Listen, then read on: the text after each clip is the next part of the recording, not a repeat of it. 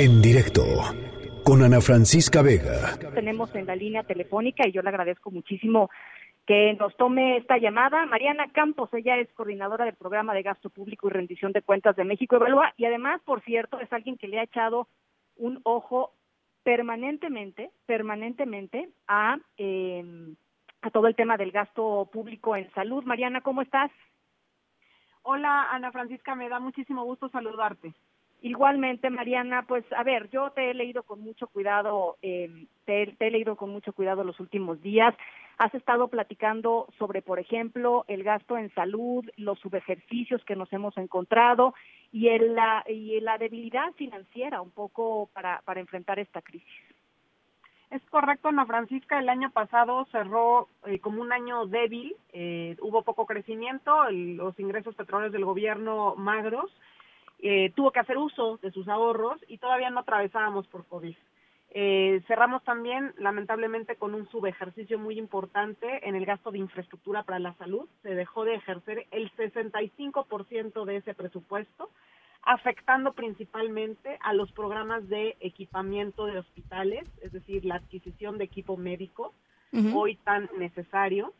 Eh, así como también proyectos de remodelación eh, y em, expansión de hospitales, ¿no? Entonces, eh, traemos, digamos, un problema arrastrando de años, porque además en los últimos años el gasto en salud ha disminuido y eh, pues nos agarra con los dedos en la puerta en términos de capacidad en el sistema de salud eh, y como tú dices también con debilidad financiera. No se diga ahorita lo que va a suceder, ya que hay una menor actividad económica y el gobierno, su principal ingreso, tiene que ver con la recaudación del IVA y del ICR que se verán severamente afectadas, ¿no? También estamos atravesando una crisis de, eh, de, precios de petróleo, como tú lo sabes, por, por además una menor demanda eh, por este eh, producto, también hay un conflicto y una guerra de precios entre Rusia y Arabia Saudita. Entonces, todo esto lo que está haciendo es que el gobierno va a tener menos ingresos, va a tener más gastos, porque tiene que expandir su capacidad eh, y va a tener mayor demanda de servicios de salud y esperemos eh, apoyos para que se preserve el empleo, que creo que debe ser uno de los objetivos principales. Estábamos platicando hace ratito cuando empezó el programa con nuestra reportera Rocío Méndez. Están en Palacio Nacional reunidos eh, empresarios, eh, algunas de las de los líderes de las cúpulas empresariales del país con el presidente López Obrador que en tres días va a anunciar, el próximo domingo va a anunciar, eh, eh, ha dicho él, el paquete, digamos, económico para, para tratar de superar esta crisis.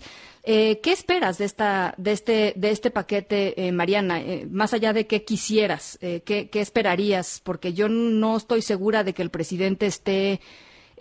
pues no sé si, si sopesando cuidadosamente la gravedad de, de, de, esta crisis después de las declaraciones que ha hecho, ¿no? O sea, hoy mismo dijo que pues que la crisis caía un poco como anillo al dedo, ¿no? Yo creo que eh, sí le ha faltado entendimiento. Eh, creo que tiene que entender que las empresas son el principal motor económico de este país.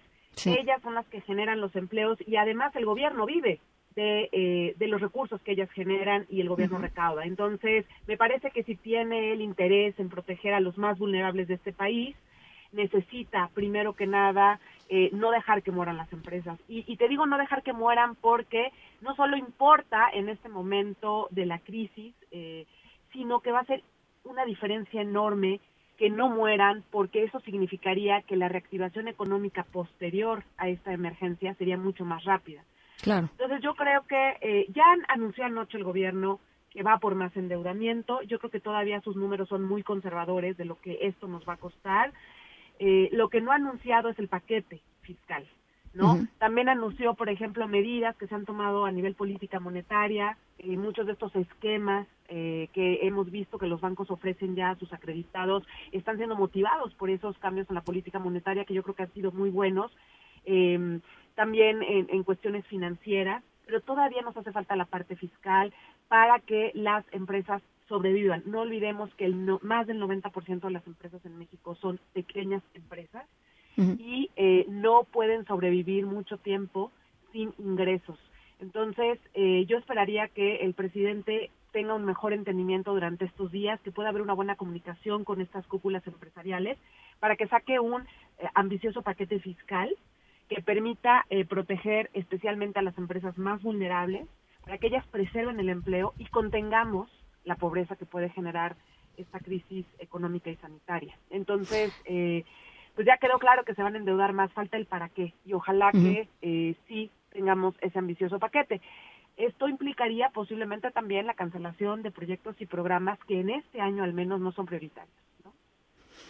Eh, eh, ahí, ahí justo era mi, mi, mi, pregunta, Mariana, iba, iba en ese sentido. el presidente mantiene su, su convicción de que es posible eh, sortear esta crisis, que digo, nada más para, mm, me encontré estos dos datos literalmente hace, hace una hora que estaba eh, terminando de revisar portales. Bank of America pronostica un recorte de, de, la economía mexicana en 8.5 para este año. Barclays lo hace en, en, en 5 puntos, también del Producto Interno Bruto. Es decir, son, son caídas eh, monumentales, ¿no? El presidente en este contexto dice que todavía se pueden hacer sus proyectos prioritarios, como por ejemplo Dos Bocas, o como por ejemplo Santa Lucía, o como por ejemplo el Tren Maya.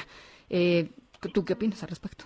Yo creo que sí le falta un reconocimiento de la realidad. Hay que además mencionar que el año pasado, ya con las presiones financieras que hubieron, todavía sin esta emergencia de COVID, no le fue posible ejercer presupuesto en sus proyectos, ¿no? Es bien importante mencionar eso, no le fue posible por la situación financiera que ya atravesaba el gobierno. Imagínate ahora, ¿no? Pero lo que preocupa es que el año pasado contuvo mucho la deuda, pero ahorita tenemos el pretexto perfecto y qué bueno, la verdad, de que pueda haber deuda y podamos eh, minimizar las pérdidas humanas y, podamos también eh, apoyar al, al motor económico de este país, que son las empresas, pero lo que preocupa mucho es que entonces, bienvenida a la deuda, que empiece a aumentar y que no se cambien las prioridades del gasto. Eso es lo que yo esperaría que cambiara este domingo eh, y que sí hubiera una aceptación en términos de prioridades, ¿no?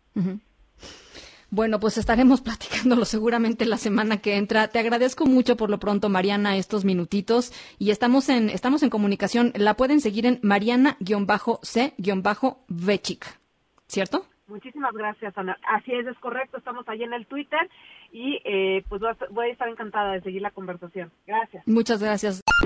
En directo con Ana Francisca Vega.